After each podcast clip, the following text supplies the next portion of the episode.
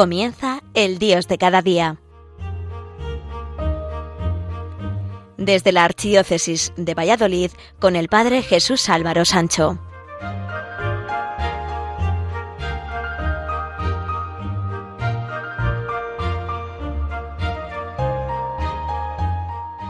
Buenos días, queridos amigos de Radio María. Quizá muchos de ustedes están de vacaciones o lo vayan a estar en breve o quizás ya las hayan disfrutado y estén preparando el retorno a casa.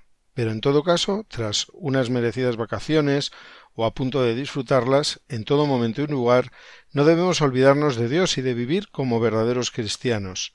Dios no se va de vacaciones, se queda con nosotros y está, como decía San Agustín, más dentro de nosotros que nosotros mismos. Si vamos de vacaciones, allí está Dios, y si seguimos en el trabajo o en otros menesteres, Dios sigue también estando con nosotros, y nosotros por nuestra parte debemos de estar con Él. Un aspecto esencial de nuestra fe es saber que estamos de paso en nuestra vida para ir y vivir eternamente en la presencia de Dios. Esa es nuestra meta. Nos hiciste, Señor, para ti, y nuestro corazón está inquieto hasta que descanse en ti, decía San Agustín.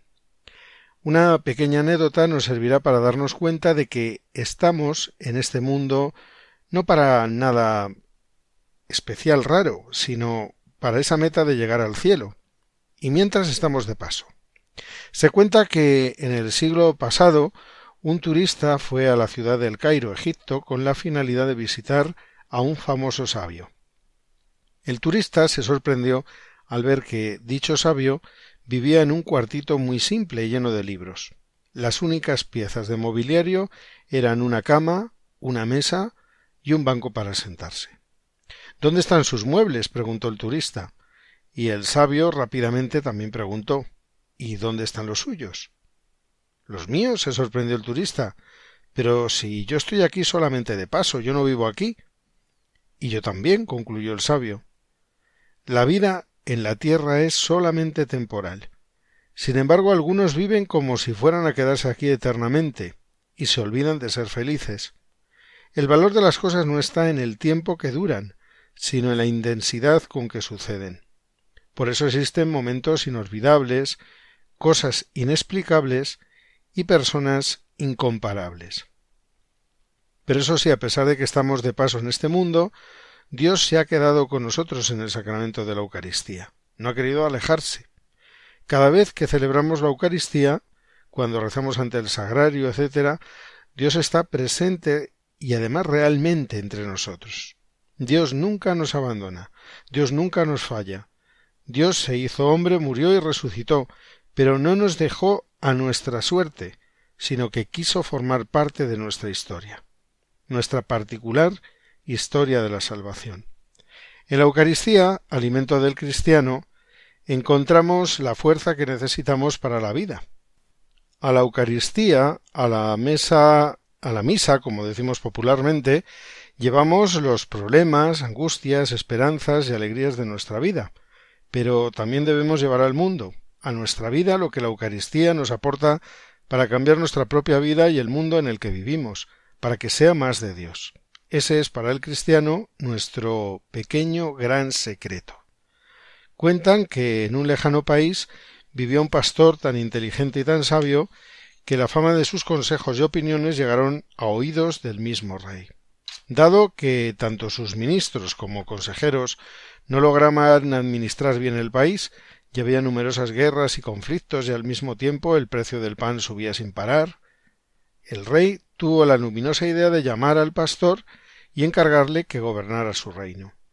El pastor se presentó ante el rey y después de escuchar su proposición de nombrarlo primer ministro, le contestó Aceptaré, señor, con mucho gusto el cargo que me propones, e intentaré hacerlo lo mejor posible. Solo le pido una cosa tener una habitación en el palacio en donde no pueda entrar nadie más que yo. El rey aceptó y a partir de aquel momento el pastor actuó de primer ministro. Las disposiciones, decretos y leyes fueron tan eficaces y acertadas que al poco tiempo se notó en el país un gran cambio. Volvía la tranquilidad y el trabajo, los precios se estabilizaban y todo el mundo vivía contento. El rey se sentía feliz por la idea que había tenido, Pero algunos consejeros, envidiosos de aquel pastor, que ahora era primer ministro, empezaron a decir mentiras sobre él siempre que podían, y lo acusaban de acumular en su habitación secreta los tesoros que robaba el rey y al país. En un principio el rey no hizo caso, pero tanto le insistieron que empezó a dudar. Y un buen día, para salir de dudas, mientras el primer ministro estaba en la habitación, hizo forzar la puerta con la idea de sorprenderle rodeado de tesoros. Pero el rey y sus consejeros se llevaron una gran sorpresa.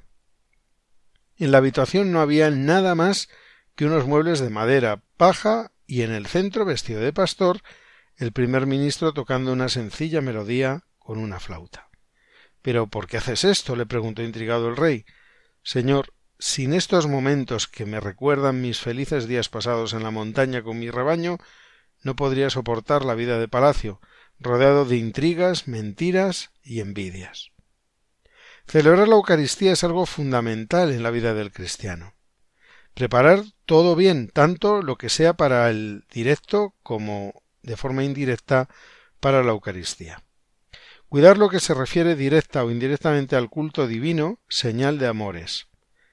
En la vida de Santa Teresa hay una buena lección aplicable al tema que nos ocupa, y es la siguiente. Cuando no había más que unas pocas monedas en el recién fundado convento de San José de Ávila, se comía pan duro, pero nunca faltaban velas para el altar, y todo lo que se refería al culto era escogido y bueno. Un sacerdote que pasó por allí, yendo de paso, preguntó un tanto escandalizado un lienzo perfumado para secarse las, manas, las manos antes de decir misa. La madre, Santa Teresa, con su rostro hermoso encendido de devoción, se echó la culpa a sí misma. Esta imperfección la tomaron mis monjas de mí. Pero cuando recuerdo que el Señor se quejó del fariseo porque no le había recibido honrosamente, quisiera que todo, desde el umbral de la iglesia, estuviese empapado de bálsamo. Así era Santa Teresa. Nuestro bien hacer y celebrar ayuda a otros a acercarse a Jesús. En la medida en la que nosotros le demos importancia y lo cuidemos, estamos diciendo a otros creo en Jesús, creo que está presente en la Eucaristía y es algo valioso. Los relatos de conversiones nos suelen hablar de la variedad de caminos por los que llega la gracia. También la belleza ha conducido a la fe. Un joven se encontraba un 25 de diciembre de 1886 en la Catedral de París, la maravillosa iglesia de Notre Dame. No tenía eh, otro nombre que Paul Claudel que sería con el tiempo un escritor de primerísima línea. Él mismo cuenta sus impresiones. La mera curiosidad me llevó a la iglesia. Buscaba en emoción y un tema literario para un escrito mío decadente. Durante la misa me empujaba la muchedumbre, me estrujaban, pero por la tarde, no teniendo nada que hacer, me fui de nuevo a la iglesia a las vísperas. Niños vestidos de blanco cantaban, seminaristas ayudaban, y justamente llegué a punto de empezar el canto del Magnificat, cuando de un modo inesperado sucedió algo en mí, algo que decidió toda mi vida, como si hubiesen tocado repentinamente a mi corazón. Desde entonces creo, y creo con tal fuerza, con tal seguridad, con tal entrega, que ningún acontecimiento de mi agitada vida me ha podido ya conmover. Me conmovió la felicidad de los que creían y la belleza que contemplaba tuve la seguridad de que existía Dios, un Dios que te amaba y te llamaba. Todos los domingos volvía a Notre Dame. Sabía de mi, de mi religión, confiesa, tan poco como del budismo. Pero el drama de la misa se desarrollaba con tanta majestad ante mí que sobrepujaba toda fantasía. Es la poesía más profunda y el conjunto de gestos más sublimes de que el hombre es capaz no podría hartarme de aquella pompa de colores, y cada gesto del sacerdote se grababa profundamente en mi corazón. Las epístolas de las misas de difuntos, la misa de Nochebuena, las ceremonias de Semana Santa, el canto sublime del Esultel de Sábado Santo, en cuya comparación es hielo el canto más fogoso de Sófocles o de Píndaro. Todo me llenaba el corazón de respeto, alegría, gratitud, arrepentimiento y adoración. En la vida, la belleza también es una forma de acercarnos a Dios. cuidar verdaderamente con todo detalle, con todo esmero, las cosas que rodean a Dios. Hay tantas personas que a través de esa belleza le van a encontrar. Hacemos una pequeña pausa musical para la reflexión y continuamos enseguida aquí en el Dios de cada día a través de las emisoras de Radio María España.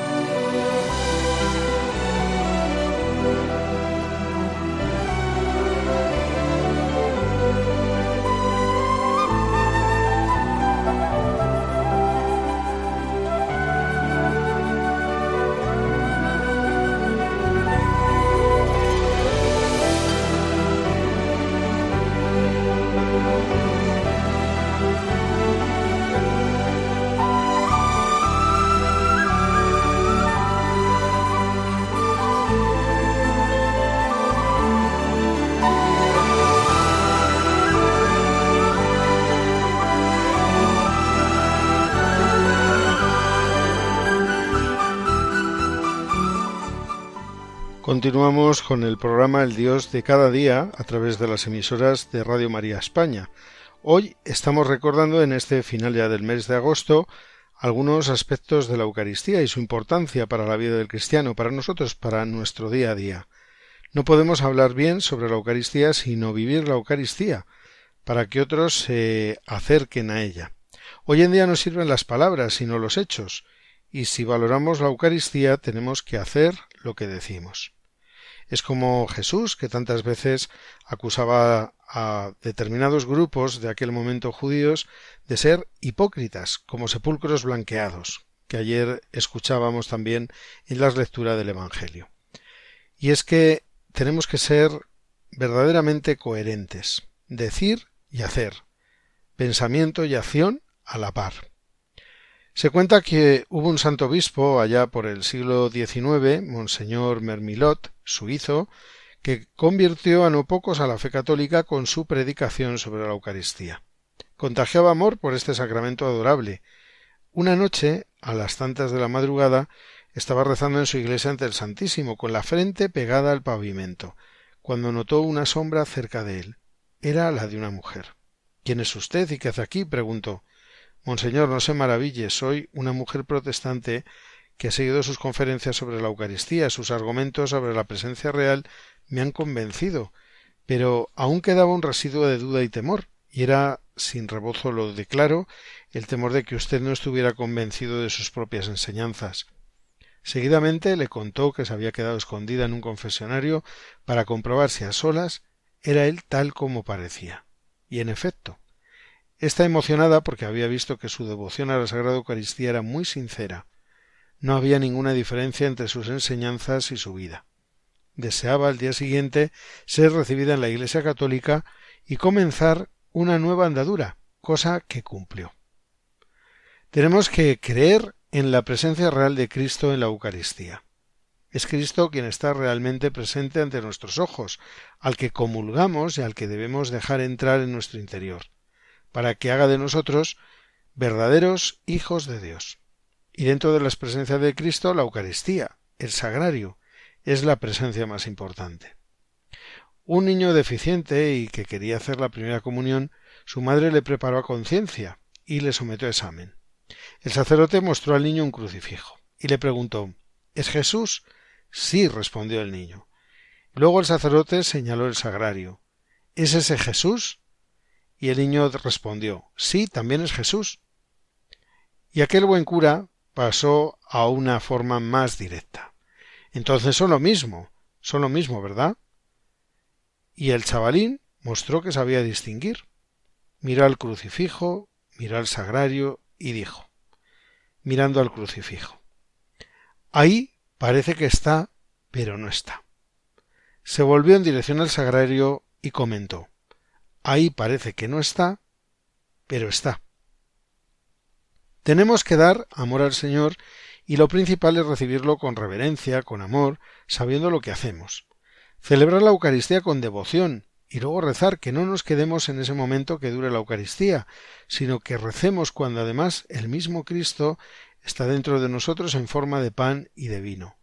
Prolonguemos en el tiempo ese encuentro con el Señor tan personal, tan nuestro, meditando en nuestro interior, rezando antes y después de recibir al Señor. Se cuenta una anécdota de una niña azulú de nueve años que estaba viendo como una religiosa de aquella misión estaba haciendo las formas para la misa en una cabaña. De pronto en silencio inclinó la cabeza y besó con fervor una de aquellas hostias blancas y redondas que estaban sobre la mesa. La religiosa sonrió, pero quiso explicar algo. Es mejor que no lo hagas, nuestro Señor no está todavía en la sagrada forma. Vendrá ella cuando el sacerdote pronuncie las palabras de la consagración en la misa. Pero la niña respondió Lo sé, pero así cuando venga nuestro Señor encontrará mi beso. En nuestras Eucaristías a veces vemos indiferencia, se habla antes, durante y después de la misa, se ríe sin venir a cuento por cosas ajenas a la celebración, e incluso no nos damos cuenta que ahí está Cristo realmente. Nos hemos acostumbrado, y esa costumbre nos hace perder de vista la verdaderamente importante. Pensamos que pudiera ser más importante alguien que venga a vernos de alto standing, de los que salen en las revistas del corazón o en los programas de la tele, los famosos o famosillos. En una ocasión San Juan de Ávila, en Montilla, Córdoba, observó que un sacerdote no celebraba la Eucaristía con la reverencia que cabía esperar. Se acercó a él y le dijo Trátalo bien, que es hijo de buen padre. A Cristo le veneramos en la Eucaristía. Y si hay un lugar especial para tener en cuenta, y podemos aprovecharlo en este tiempo de verano, que tenemos más tiempo quizás con las vacaciones o con el tiempo bueno, más horas de sol, esa necesidad de orar ante el sagrario. Tenemos claro que hay que trabajar, pero también, y es el mejor de los descansos, hay que orar, hablar con el Señor, tenerle presente. En palabras de Teresa de Calcuta, eh, ya por en el 43 Congreso Eucarístico Internacional que se celebró en Nairobi, en Kenia, en agosto del año 1985, dijo lo siguiente. Hasta el año 1973 teníamos adoración del Santísimo después del retiro una vez a la semana.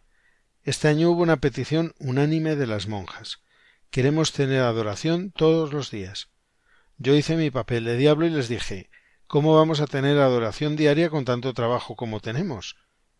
Pero aquellas religiosas insistieron, y a mí me agradó mucho que lo hicieran. Así fue como comenzamos a tener adoración diaria, y os puedo asegurar con sinceridad que desde entonces he comprobado cómo en nuestra comunidad hay un amor más íntimo hacia Jesús, más comprensión entre todas, un amor con más compasión hacia los pobres, y hemos duplicado el número de vocaciones. De la Eucaristía, de nuestros ratos de oración ante ella, sacamos los cristianos las fuerzas que necesitamos para la batalla del día a día. Es como las inundaciones del delta del río Nilo, que al retirarse dejan un limo muy fecundo que hace que las datileras den hasta tres producciones al año nada menos. Don Manuel González, el obispo de la Eucaristía, tiene escrito sobre su sepultura en la Catedral de Palencia en la lápida Pido ser enterrado junto a un sagrario para que mis huesos después de la muerte, como mi lengua y mi pluma en esta vida, estén siempre diciendo a los que pasen Ahí está Jesús, ahí está, no dejadlo abandonado.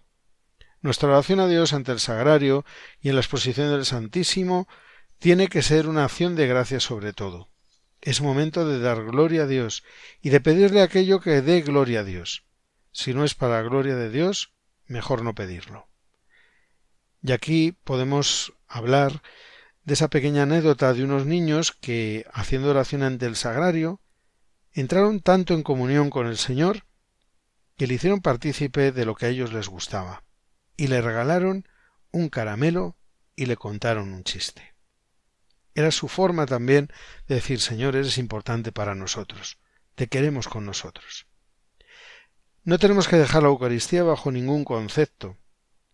Se cuentan que en Polonia había un problema con la construcción de una iglesia que no se consiguió tras mucho tiempo, y los empleados de la siderurgia pues intentaron que aquello tuviera otro cariz y aquello empezara a tomar forma. Hicieron una cruz y un altar. Quisieron quitarlo, pero se opusieron con todas sus fuerzas, y hubo algunos heridos incluso. Y se llenaba de gente en varias Eucaristías, hasta que se construyó y lo bendijo el obispo de Cracovia, un tal Karol Boitila. ¿Le suena? Pues sí, nuestro querido y recordado San Juan Pablo II. Para finalizar este programa de hoy les dejo un soneto del sacerdote José Luis Martín Descalzo que lleva por título Lo que veo y dice así Ahora que estamos solos, Cristo, te diré la verdad. Señor, no creo. ¿Cómo puedo creerme lo que veo, si la fe es creer lo que no he visto? Si oigo tu voz en mí, ¿cómo resisto? ¿Cómo puedo buscar si te poseo, si te mastico, si te saboreo? Esta es mi fe, comulgo, luego existo. No tendré que saltar sobre el vacío para llegar al borde de tus manos o poner en tu pecho mi cabeza. Más dentro estás de mí que lo más mío. Conozco más tu voz que a mis hermanos, que es más cierta tu fe que la certeza. Con esta reflexión y este poema de José Luis Martín Descalzo, me despido hasta dentro de cuatro semanas en este programa El Dios de cada día a través de las emisoras de Radio María España. Les deseo un feliz final de agosto y por supuesto felices días a todos.